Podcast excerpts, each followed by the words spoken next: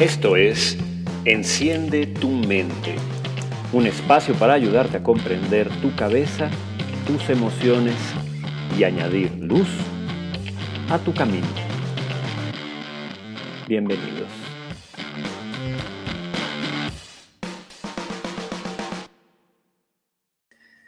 Hoy, para el tercer episodio de nuestra saga de las emociones, Vamos a hablar de esa incómoda compañía, vamos a hablar de esa incómoda pero constante compañía que es la tristeza. ¿Qué es la tristeza? ¿Por qué no nos gusta la tristeza? ¿Por qué nos duele? ¿Por qué todo mundo quiere huir de ella? ¿Qué pasa cuando la tenemos?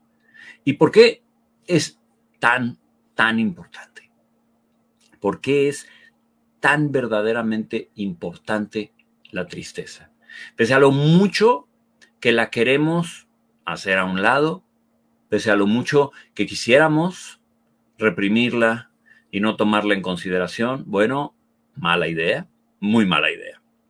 Em, la tristeza forma parte del repertorio de emociones eh, básicas que hemos revisado en otras transmisiones, ¿no?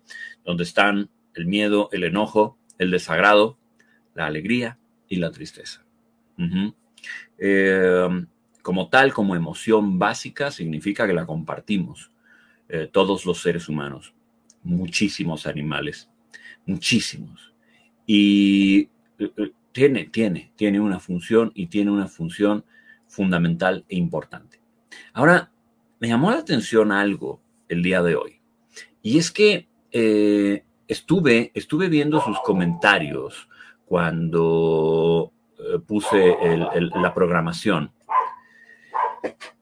Y me di cuenta que muchos de ustedes están tristes, oigan. Eh, me di cuenta que muchos, muchos de ustedes están tristes.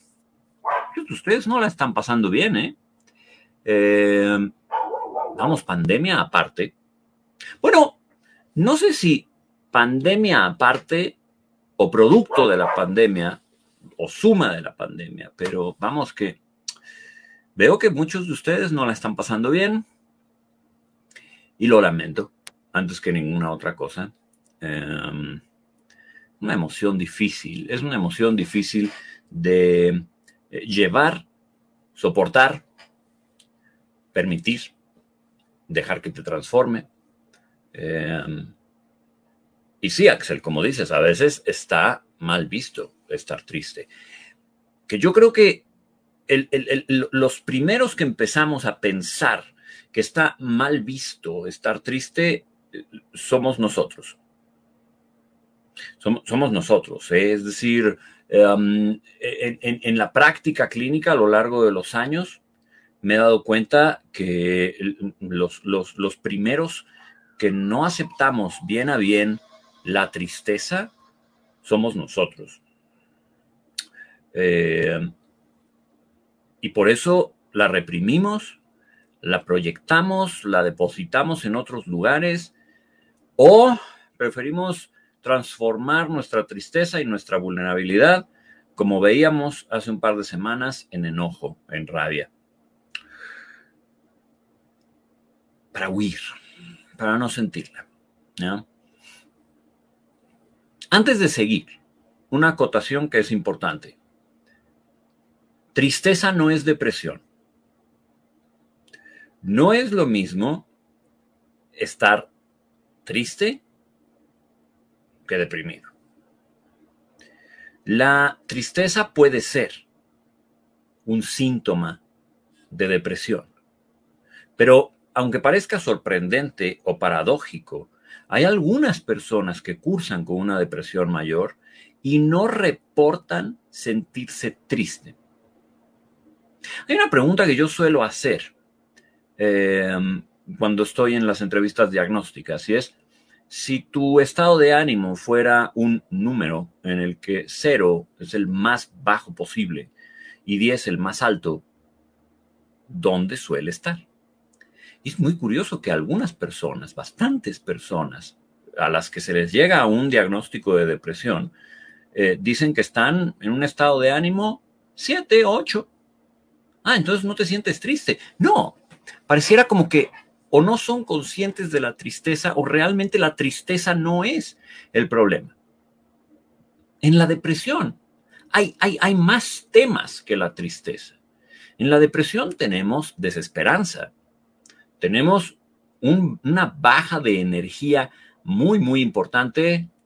Leo, abrazos. Tenemos una baja de energía muy, muy importante. Tenemos desesperanza y tenemos una incapacidad importante para poder eh, disfrutar, para poder gozar el día a día y lo que hay en él. Sumado a otra serie de síntomas físicos como insomnio. Eh, es, curioso porque suele haber insomnio eh, a la hora de dormirnos, pero muchísima dificultad para levantarse en la mañana a veces no hay tanta tristeza, sino mal humor. A veces en la depresión no vemos tanta tristeza como tal, pero sí vemos mal humor, vemos irritabilidad, vemos fastidio, vemos aburrimiento. Entonces, a ver, tristeza no es depresión. Ya hemos tenido transmisiones sobre depresión, échenles un ojo, eh, están interesantes. He conversado incluso aquí en este espacio con psiquiatras sobre depresión y ansiedad. Entonces, échenles un ojo si tienen, si tienen duda acerca de, qué es. ¿De acuerdo? La tristeza, que es de lo que vamos a hablar hoy, hoy vamos a hablar de la emoción de la tristeza. Y la emoción de la tristeza es otra cosa. Es una emoción básica, ya la sabemos, ya lo hemos dicho, la experimentamos todos y no es negativa, como la mayoría de la gente cree. Ya lo hemos dicho. No hay emociones positivas y negativas. Hay emociones que se sienten más agradable, como la alegría, y hay emociones que tienen una experiencia no, no agradable, eh, como la tristeza, como el enojo, como el desagrado. Eh, no son agradables de sentir hay una razón evolutiva por la cual es así. Eh, la mayoría de las emociones se sienten de esta forma como desagradable porque su intención es motivarnos a la acción, es movilizarnos. Y eh, es, es, más probable que una emoción que te es incómoda te movilice a la acción que una que te es cómoda, excepto en los casos que platicábamos ya de la alegría, de cómo es crecimiento y demás, ¿no? Eh, como todas las demás emociones, la tristeza tiene un desencadenante, un desencadenante muy, muy, muy, muy, muy específico, que es la pérdida o el dolor. Eh, y por dolor me refiero a dolor emocional, desde luego, o dolor físico. También, también el dolor físico eh, motiva, la aparición de la tristeza. Y muy en particular, las situaciones de pérdida motivan la tristeza.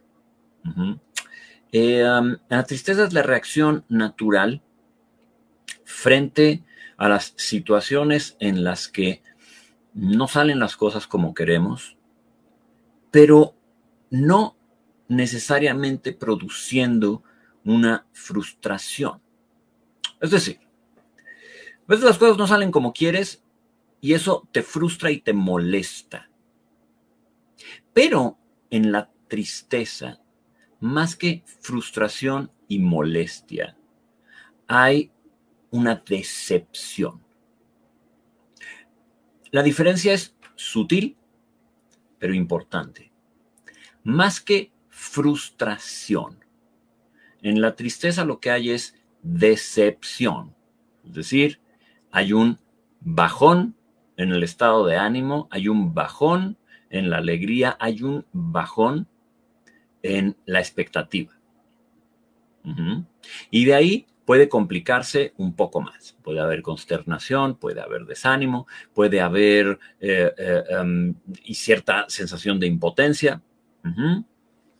Y esto tiene mucho que ver con que más allá de las cosas no salieron como querías.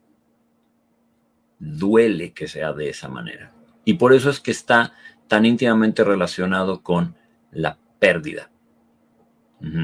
Porque de las cosas que nos pasan a los seres humanos, eh, la pérdida es, especialmente dolorosa. Déjenme explicarles algo a nivel, a nivel cerebral, a nivel de su sistema nervioso. Eh,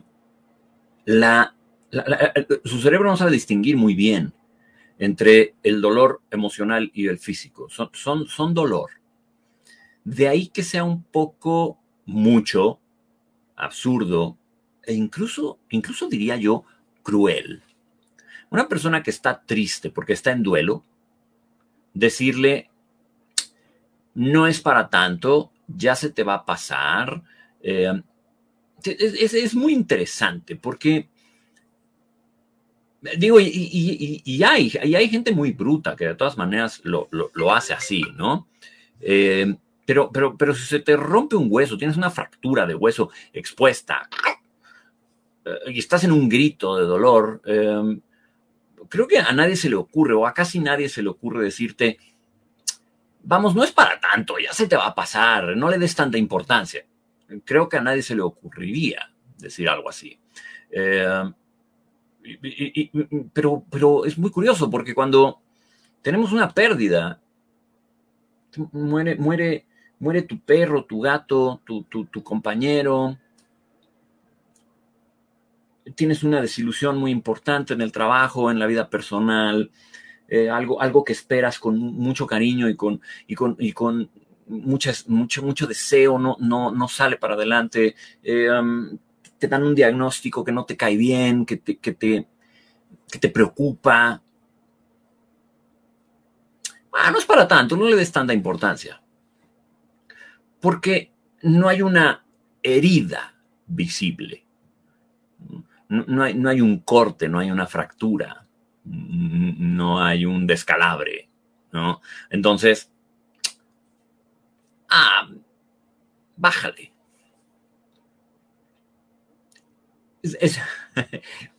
será porque, porque tengo muchos perros, pero vamos, es, solo un perro. Bueno, em, no, no, no es tan simple. ¿no? Porque, porque para empezar, pues al cerebro le cuesta trabajo distinguir dolor físico de dolor mental, emocional, vamos, son lo mismo. Incluso hay estudios que afirman que el, dolor mental eh, pudiera ser más intenso. El, el dolor físico tiene cuando menos un referente en el cuerpo que ves, pero el dolor emocional no tiene ningún referente que ves. Y realmente se siente como si te apretara el pecho, como si te dolía el corazón, como si, porque la verdad es que no, pero sí se siente como si te dolía el corazón. Se, te, tensan los, los, músculos y, te entra un bajón muy importante de ánimo. Em, dan ganas de llorar, desde luego. Eso es, eso es muy interesante, ¿no? Dan, ganas de llorar, pero, pero, pues no dan ganas de llorar de emocioncita ni de alegría, dan, ganas de llorar con un pesar. Se, se, apachurra. Es, no sé si es la descripción correcta, pero se apachurra el, el,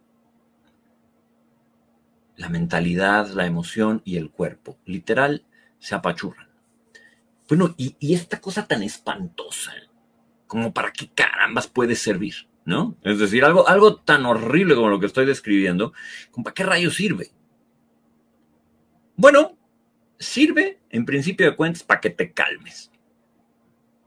O sea, sirve para que te calmes.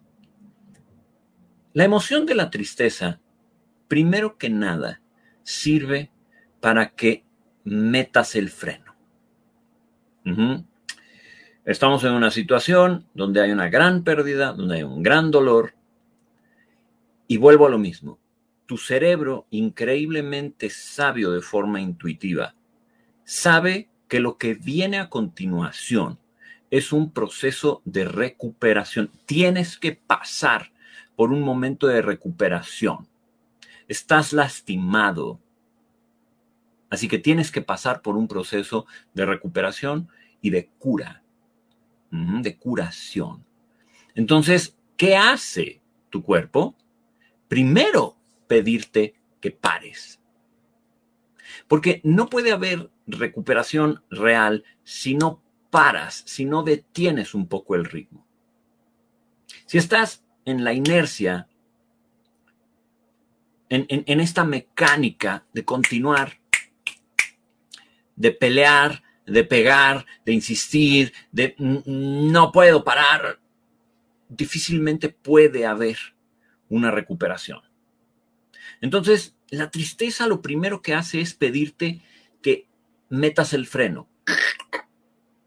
Por eso los síntomas físicos que producen tienen que ver con el apachurramiento y con el constreñir tus, tus sensaciones en general y tu cuerpo. Por eso es que los síntomas físicos tienen que ver con retraer. Justamente esa es la razón. Vamos a contrastar con la alegría, que ya hablábamos hace unas cuantas semanas. La alegría tiene la función de expandir. Expandirte físicamente, expandirte mentalmente. En la alegría entras en contacto con algo muy agradable que probablemente te va a llevar a experimentar cosas nuevas, a aprender y entonces lo que hacen tu, mente y tu cuerpo es abrirse, abrirse a la experiencia y expandirse. Lo que hace la tristeza es lo contrario, es contraer. Contraer, contener, reducir. ¿Por qué? Porque necesitas ahorrar energía. La primer función principal de la tristeza es que ahorres energía. Vamos a contrastarlo con otra emoción. Vamos a contrastarlo con el miedo o con el enojo. En el miedo y el enojo secretamos cortisol y adrenalina.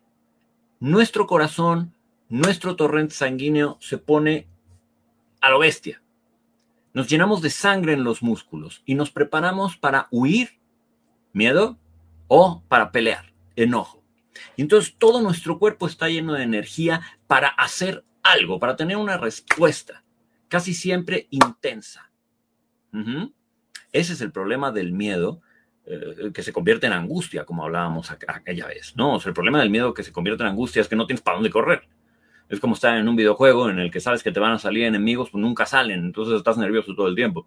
Con, esta, con este eh, eh, excedente de energía química en tu cuerpo.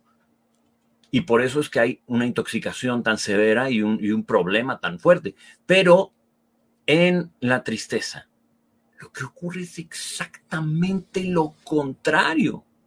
En la tristeza hay una contracción, un estrechamiento de nuestros recursos, porque lo que el cuerpo entiende en ese momento es, conserva energía, estamos dañados. Así que hay que curarnos, hay que parar y hay que conservar energía. Entonces, todo se ralentiza, todo se calma. Dos, entra en, el cuerpo y en la mente la urgencia de esta curación. Y entonces aparece otra necesidad básica y es, eh, es paradójica, de hecho. La necesidad de contacto, la necesidad de contacto social. Está confirmado científicamente que las personas que experimentan tristeza entran no solamente en esta contracción para curarse y para conservar energía, sino para mandar un mensaje, para mandar un mensaje social, un mensaje cultural, que es ayuda, auxilio. Regularmente los seres humanos reaccionamos ante las expresiones faciales y físicas de nuestros compañeros dependiendo de lo que están expresando. Cuando vemos a una persona enojada, con el ceño fruncido, la boca torcida, tendemos a retirarnos, porque esta expresión produce miedo y produce como, ah, su madre. Pero las expresiones faciales de tristeza, las cejas entornadas hacia arriba, la boca hecha hacia abajo, producen una señal que indica a los demás, acércate, ayúdame, auxilio, necesito confort, necesito que las personas que son mi clan, mi grupo, mi familia, mis amigos, necesito que se acerquen a mí y me conforten. Por supuesto, confortarte no es decirte va a pasar, échale ganas y esas tarugadas que ya me están escribiendo aquí, eso no es confortarte. Eh, muchas veces confortarte solo es sentarse a tu lado. O sea, una persona increíblemente triste muchas veces se beneficia por el solo hecho de que alguien se siente al lado y ponga una mano, abrace un poco, permita al otro recargarse. ¿Les ha ocurrido alguna vez que están muy tristes que más que más que un abrazo así, ay, te abrazo, hermano, más que eso es como un sentarse a tu lado y ponerte el hombro como, como diciendo, recárgate. Y, les ha pasado que se sienten increíblemente reconfortados por el solo hecho de poder hacer esto. Ahora, hablando, hablando de abrazos, ¿eh? o sea, hay una, hay una, ¿nunca te ha pasado, Axel? Eh, qué interesante que nunca te ha pasado. Y, sobre las personas que se retiran, Laura, ahorita hablo de eso. Eh, sobre los abrazos hay un dato interesante, confirmado totalmente de forma experimental. ¿eh? los abrazos relajan, calman el ritmo cardíaco y producen un confort emocional muy, muy, muy interesante. Eh, eh, un, buen abrazo. Eh, um, um, ¿Cómo calificaría yo un buen abrazo? Un, abrazo que no es invasivo, vamos, o sea, un, abrazo, un abrazo que viene cargado de, ternura, compañerismo, honestidad, sentimiento, un, abrazo que tiene la intención de transmitir Ah, quisiste decir, Axel, que la tristeza nunca es signo de debilidad. Sí, por, supuesto, por supuesto, nunca es signo de debilidad. Vi que por ahí preguntaron si la tristeza es signo de debilidad. No, por supuesto que no. Todo lo contrario. O sea, todo, todo lo contrario. Las personas, y, ya me estoy adelantando, las personas que son capaces de mostrar tristeza de manera abierta, eh, son mucho más fuertes. Muchísimo, muchísimo más fuertes, porque no necesitan transformar la emoción de la tristeza en algo que sea más fácil de llevar. Em, entonces, bueno, está comprobado científicamente que un buen, un buen abrazo relaja, calma. Em, no siempre es necesario un abrazo, insisto. O sea, solo sentarte al lado de alguien y ni siquiera tocarlo. Sentarte a su lado y estar disponible y dispuesto para escuchar si es necesario, para consolar. Ya, ya solo eso alivia bastante. Em, preguntas como, ¿qué necesitas? ¿Qué puedo hacer por ti? son, son muy buenas. ¿Cómo te sientes? A veces, a, veces funciona y a veces no, porque hay gente que se enoja cuando dice cómo te sientes, pues cómo crees que me siento, si estoy llorando y estoy triste, pues cómo crees que me siento, ¿no? Pero, a ver, pero, pero, pero ahí hay algo, ahí hay algo más. O sea, yo creo que cuando alguien con toda honestidad y cariño se acerca a ti, se sienta a tu lado y, con, con sinceridad real y amabilidad te pregunta, ¿cómo estás? Yo creo que no está haciéndolo por fregarte, ni está haciéndolo por, por fregarte con CH. No, no creo que esté haciéndolo por eso. Ni tampoco creo que sea un idiota que no sabe ver. Creo que es la manera más humana y sincera de tratar de aproximarte a alguien en una situación que es evidentemente incómoda para todos. Es incómoda para el que está triste y es incómodo para el que está acompañando.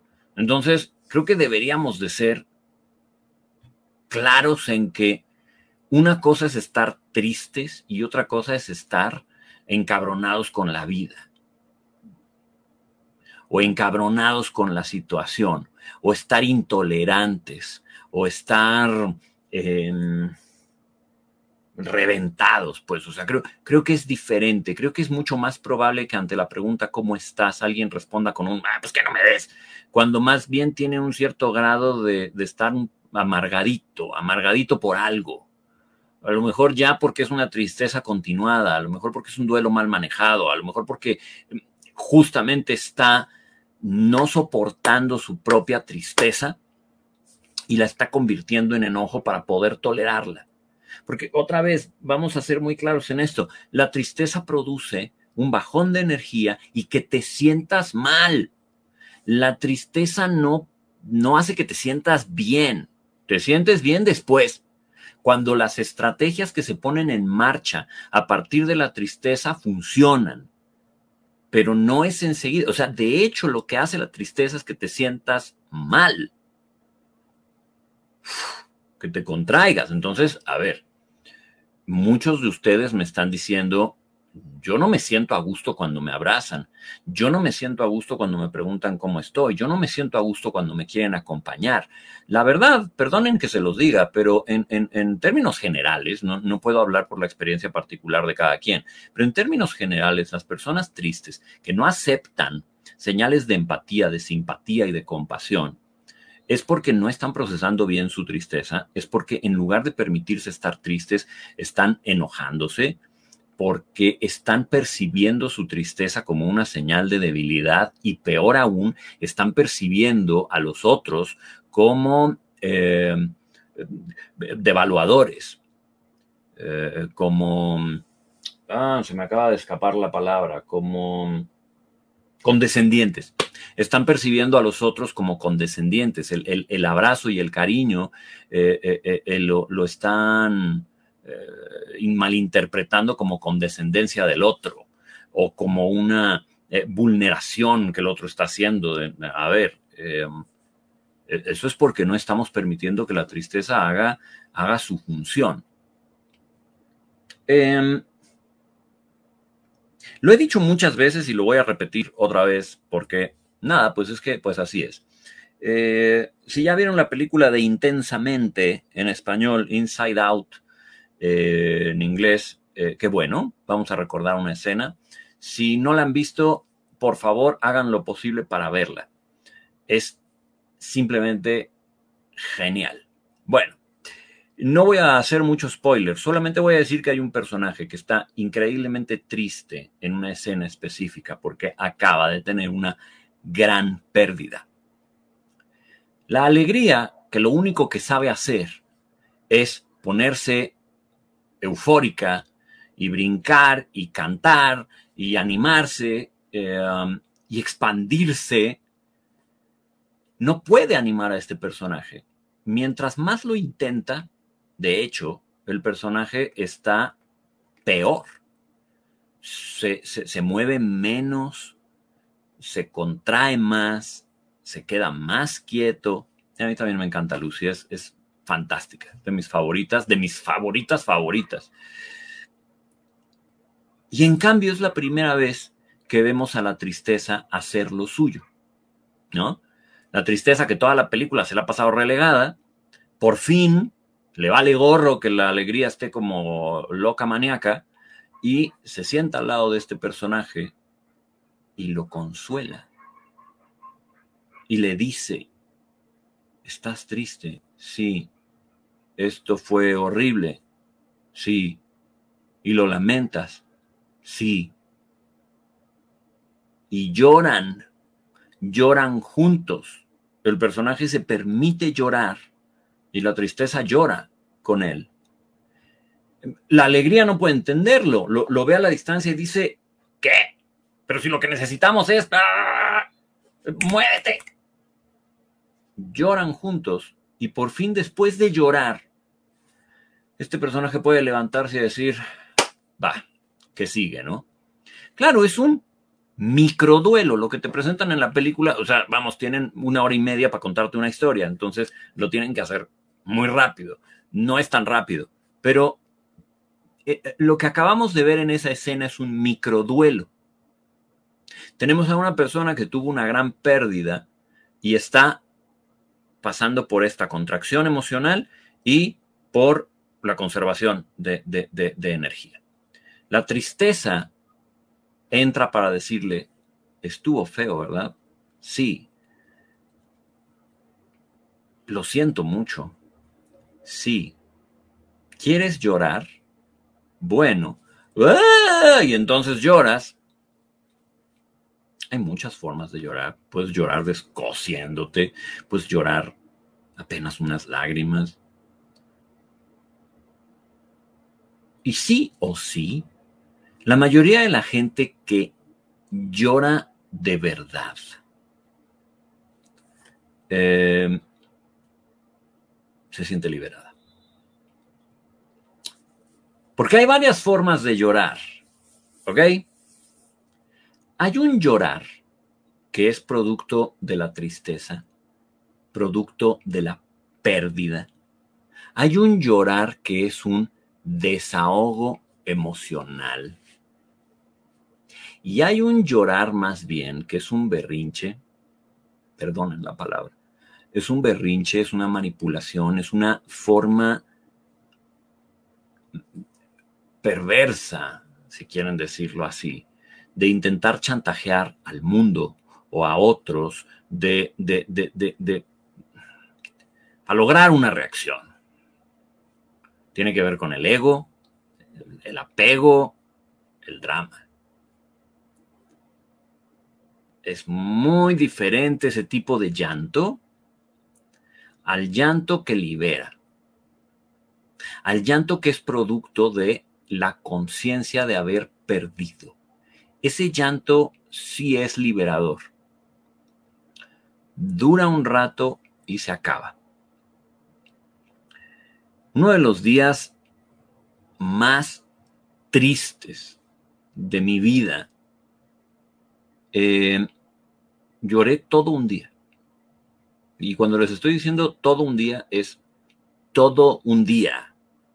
Es más, no, no podía hablar, no, podía emitir palabra porque cuando intentaba emitir palabra, lloraba.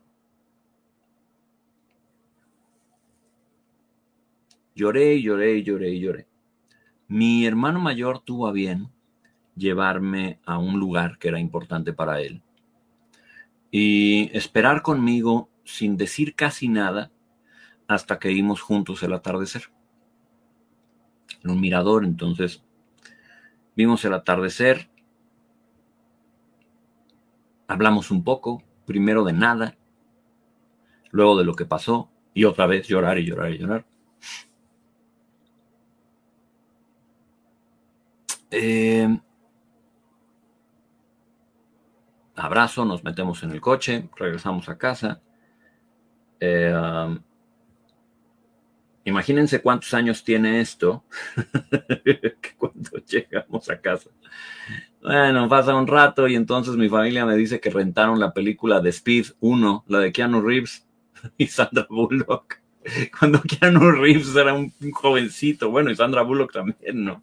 La del camión este que lleva una bomba, ¿no? Imagínense cuántos años tiene esta, esta experiencia. Y pues nada, me pongo un café y me dicen, ¿quieres ver esta película, Jorge? Y yo pienso dos cosas. No, pero tampoco tengo ganas de estar solo. Así que me siento con mi familia y me pongo a ver Speed.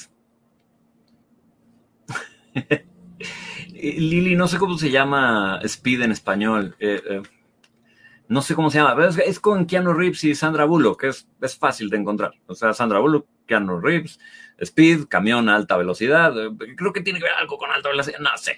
Este, una bomba en un camión, en fin. eh, es esta de que el camión no puede parar de correr. Bueno, el, hecho es que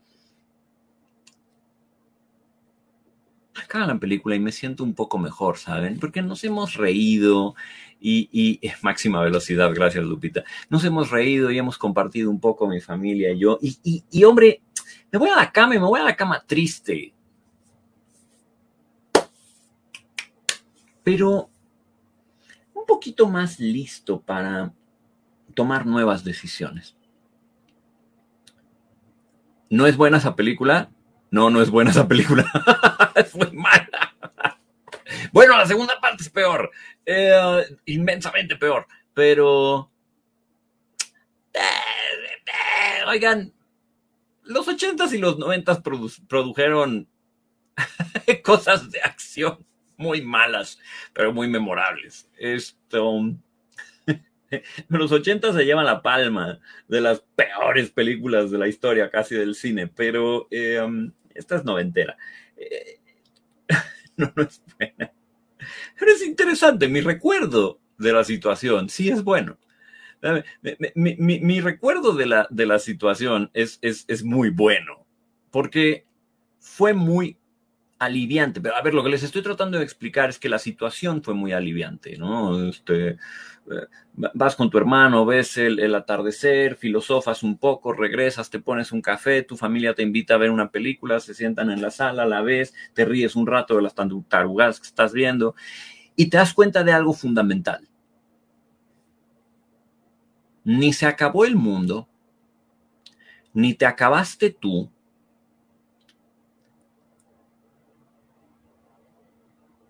y hay esperanza. Si la tristeza cumple su función, si la, si la tristeza cumple su función, este ahorro de energía, este buscar consuelo y este intentar repararte, justamente lo que hace es eso. Es obligarte a pensar y repensar las cosas. La tristeza te fuerza a confrontar el dolor, te fuerza a bajar el ritmo para darte cuenta de que hay una herida que necesitas atender. Y la atiendes. Ojo, porque me han estado preguntando, aquí lo veo. ¿Qué pasa cuando la tristeza dura mucho tiempo? ¿Qué pasa cuando dura meses? ¿Qué pasa cuando dura años? Que ya no estamos hablando de tristeza. Quiero recordarles lo que hablamos desde que hicimos la primera transmisión de la saga de las emociones.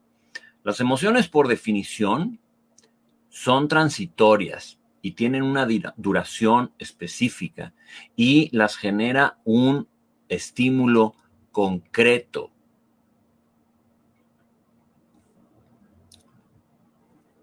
no es lo mismo una emoción que un sentimiento, que un estado de ánimo, que una enfermedad.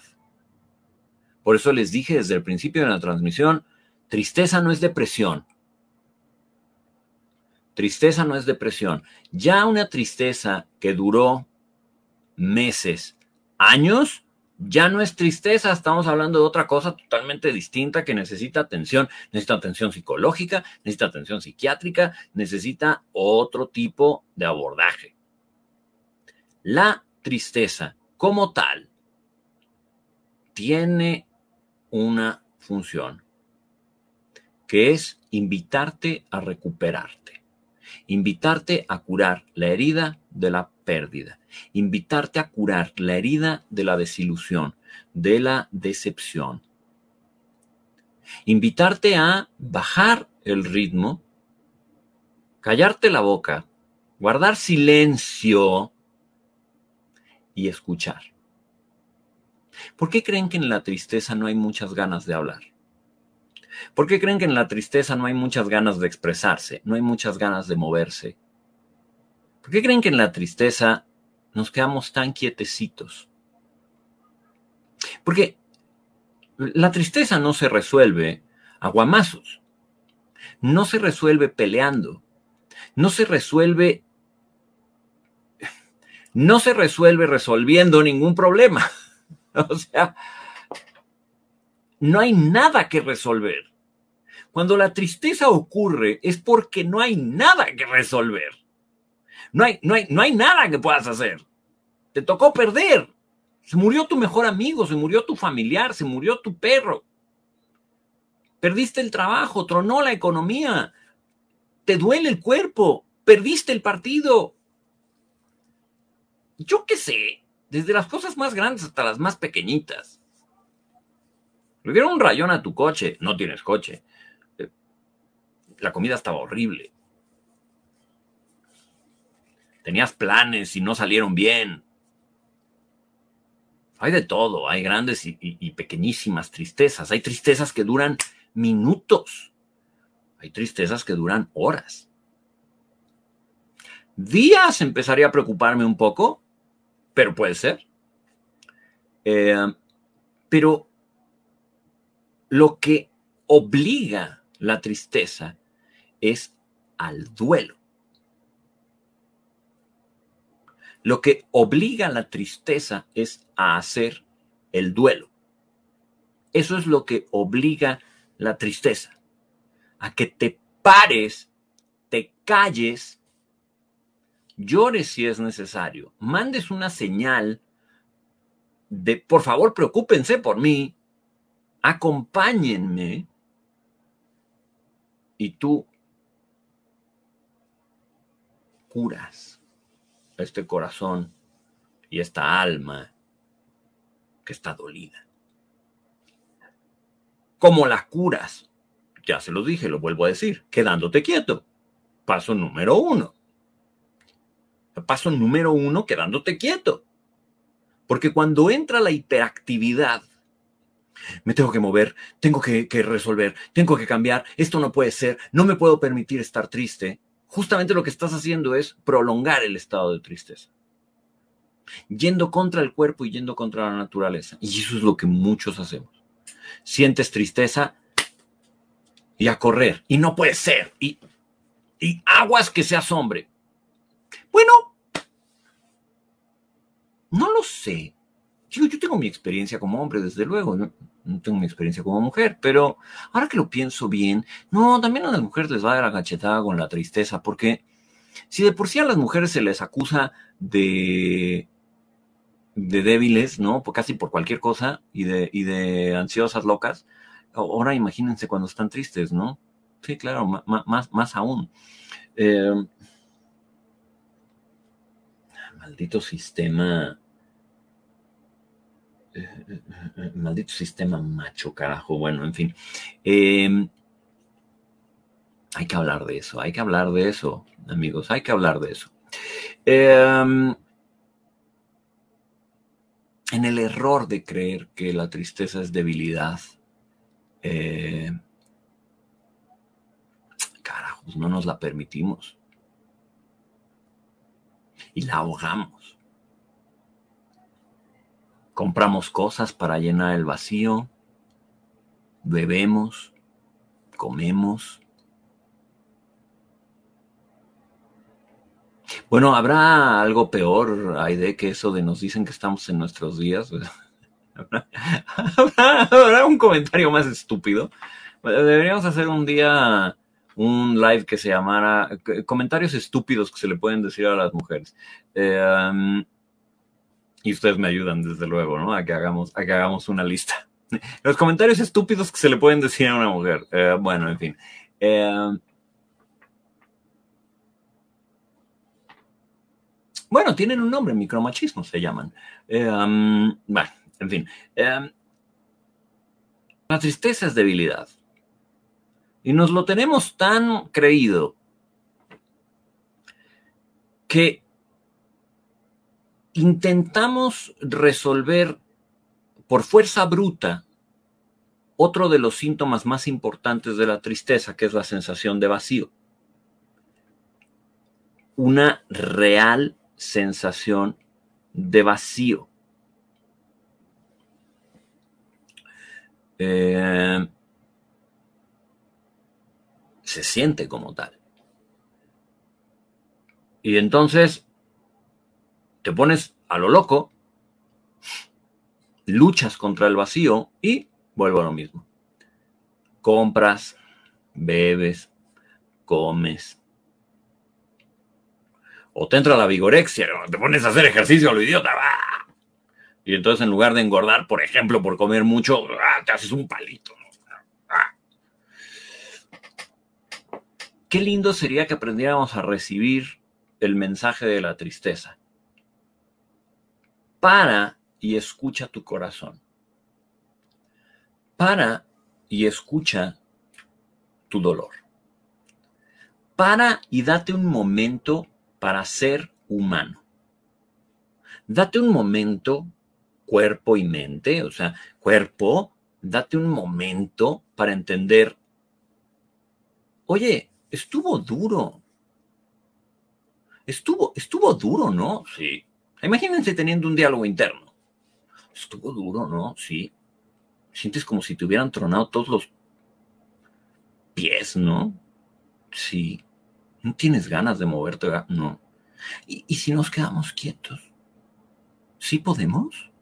Sí, vamos a quedarnos quietos. Y entonces te quedas quieto.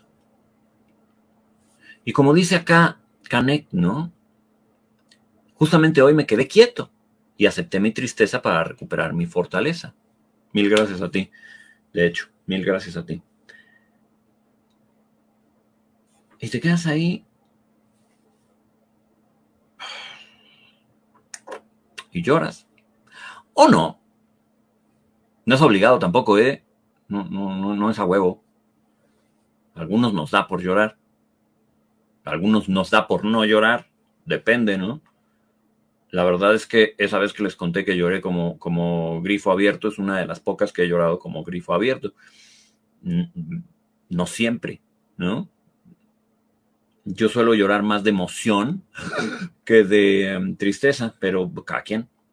O sea, no es un obligado. Pero tampoco gobierno mi cuerpo, ¿eh?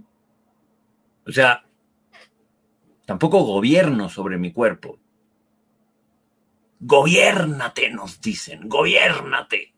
Miren, yo soy muy amante de la filosofía estoica y ustedes lo saben. Y escribí un libro completo que se llama Nunca te rindas. Y, ni una sola vez en sus páginas van a encontrar una expresión como gobiérnate. Jamás en la vida la van a encontrar. No, no van a encontrarla en una sola página. Porque eso no sirve. Aceptar las emociones, permitir que duela, aceptar que estás muy triste. Y a partir de ahí hacer tu trabajo de duelo, aceptar que perdiste, aceptar que eres ser humano, aceptar que eres vulnerable y tratar de construir algo con lo que tienes ahora, no con lo que podrías tener o con lo que perdiste, no con lo que te gustaría que no hubiera pasado, sino con lo que tienes ahora, intentar construir algo con eso, ah, eso es lo que te saca del duelo. Hacer procesos de gratitud, hacer procesos de... Eh, eh, eh, sensibilidad, pero he aquí la clave, el más importante de todos, autocompasión, autoamor, amor propio. Primero la pérdida, el golpe, la herida. Luego la señal del cuerpo. Para, por favor, para la bajada de energía, la necesidad de respirar, la necesidad de quedarte quieto en silencio y llorar. A veces la gente se acerca, a veces no, a veces estás muy solito, a veces estás brutalmente solo y no hay nadie a tu lado, ¿eh? Consejo, toma el teléfono y busca a la gente que te ama.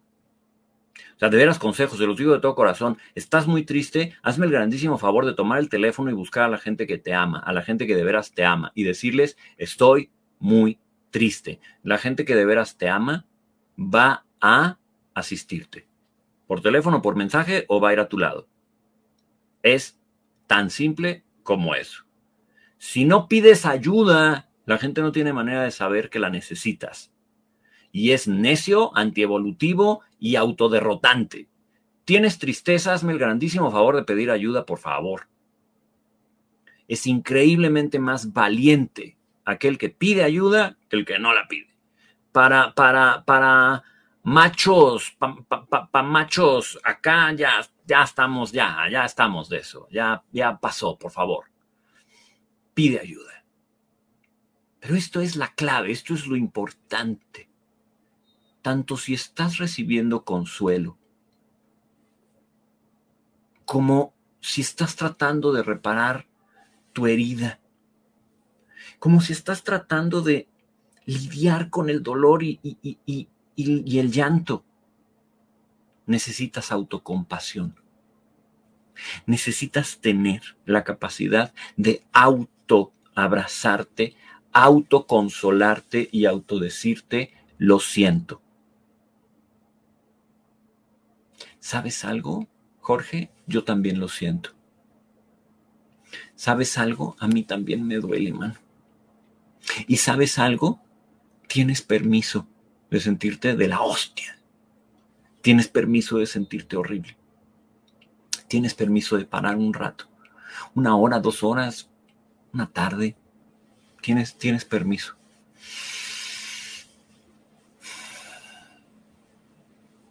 Consolarte. Y si estás con alguien que te está consolando, permitir que te consuele.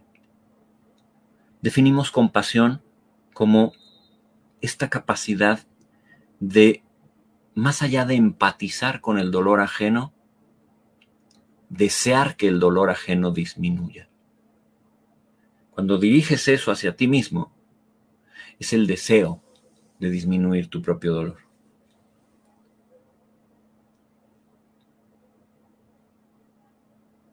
Puedes intentar meditar.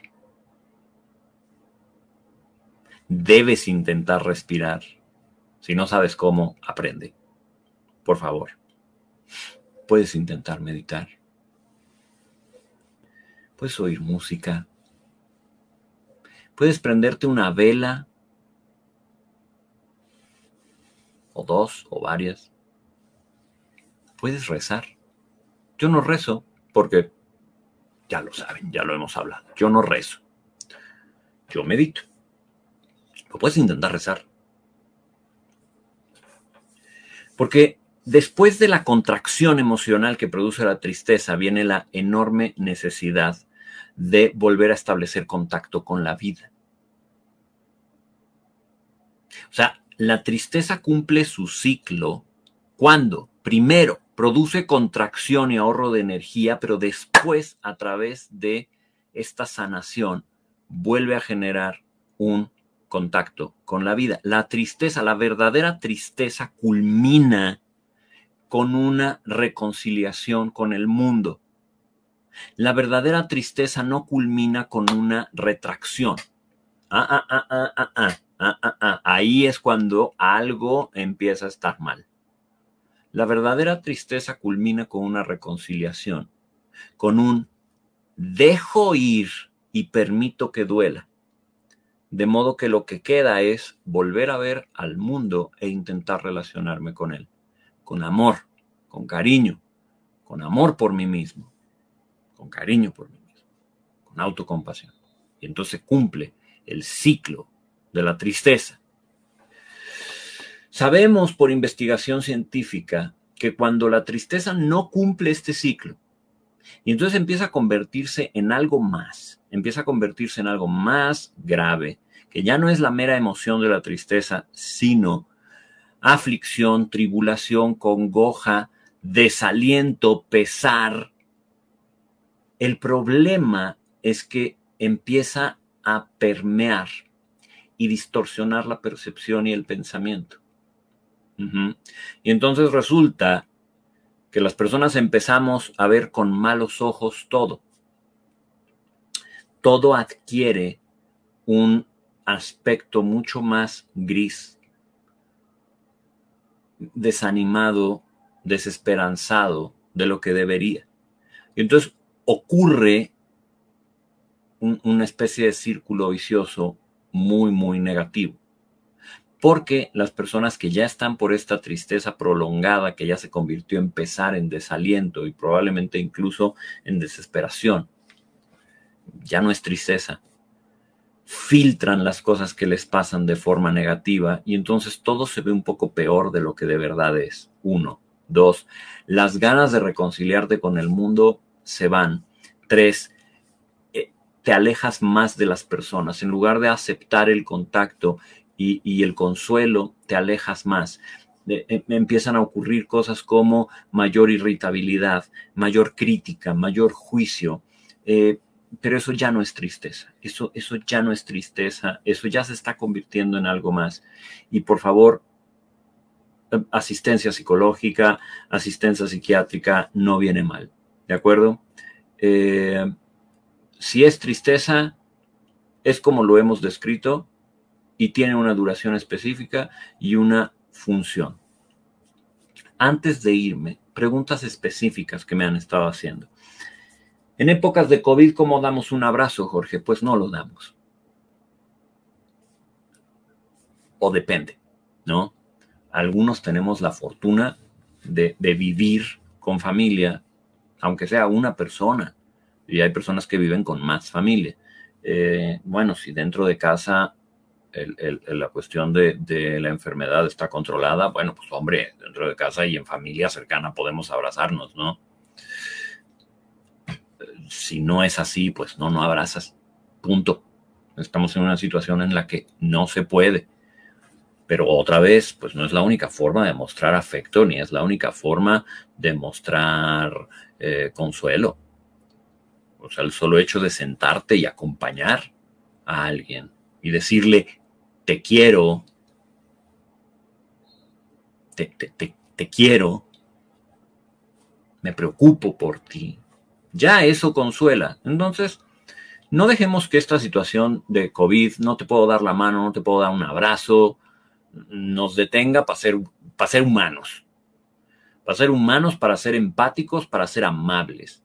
Hay tanta amabilidad que se puede transmitir solamente disminuyendo tu tono de voz, bajando la tesitura, buscando dentro de ti compasión y permitiendo que esa compasión emerja en la sinceridad, ya eso ayuda.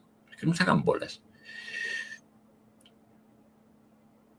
Me están ustedes aquí en sus, en sus comentarios describiendo de, tristezas verdaderamente prolongadas. Los invito a buscar solución. Eh, la pandemia, el aislamiento, la muerte de familiares, el haber enfermado y, tener secuelas, todo eso está produciendo pérdidas importantes. Desgraciadamente, no ha sido una ni dos, sino ha sido una detrás de otra. Un, efecto que está ocurriendo con la pandemia es un eh, una acumulación de pérdidas. Y pareciera como que cada una es peor que la, que la, que la anterior.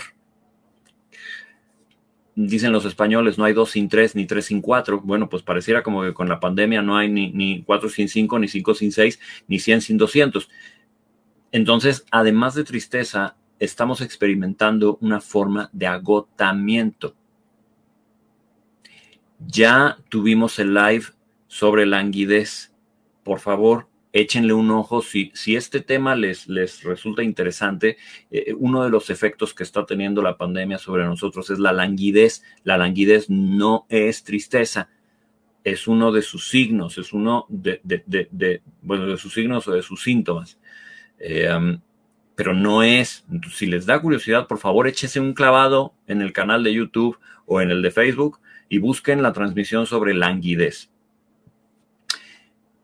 puede ser depresión. Búsquense en el canal de YouTube eh, las transmisiones sobre depresión. He hecho varias. Búsquenselas. Eh, son otro tema. La pandemia nos ha puesto en una situación de cansancio, de agotamiento, de frustración continua. Eso no es tristeza per se. Puede ser que empiece con una tristeza, pero se multiplica. Y cuando se multiplica hay que hacer otras cosas. Pero intentemos, por favor, por favor, por favor, vamos a intentar combatir el sinsentido. Por favor, le suplico que intentemos un acto revolucionario que es combatir el desánimo, combatir la desesperanza. Por favor, vamos a hacer un acto revolucionario, un acto valiente, y en lugar de quedarnos con este conformismo de qué difícil es, vamos a tratar de entender si sí es muy difícil. Si sí es muy difícil. Ah, Una patada en los huevos todos los días. Eh, encima no dejemos que gane la desesperación. Encima no dejemos que gane el desánimo. Encima de todo, encima de la patada en los huevos que es. Vamos a intentar no permitir que gane este nihilismo, este cinismo malentendido, esta deformación absurda del cinismo. El cinismo real, filosófico es otra cosa. Pero esta deformación en donde eh, no tiene sentido, eh, no tiene caso, eh. o peor aún, comprarte la idea de la tristeza es mi destino. Ah, no se la compren. Y si hemos de morir, chingado, que sea después de una buena batalla, ¿no? Solo recuerden que hay muchas formas de batallar. Batallar no siempre es ponerse los guantes de box y agarrarse a guamazos con alguien. Una buena batalla a veces puede ser llorar a mares una tarde. Y llorar y llorar y llorar y llorar hasta que te duele el cuerpo. Y eso es bastante valiente por sí mismo. Eso es, eso es un buen combate. Cuídense mucho. Tengan bonita semana. Nos vemos la semana que viene para seguir con nuestra saga de las emociones. Que les vaya muy, muy, muy bonito.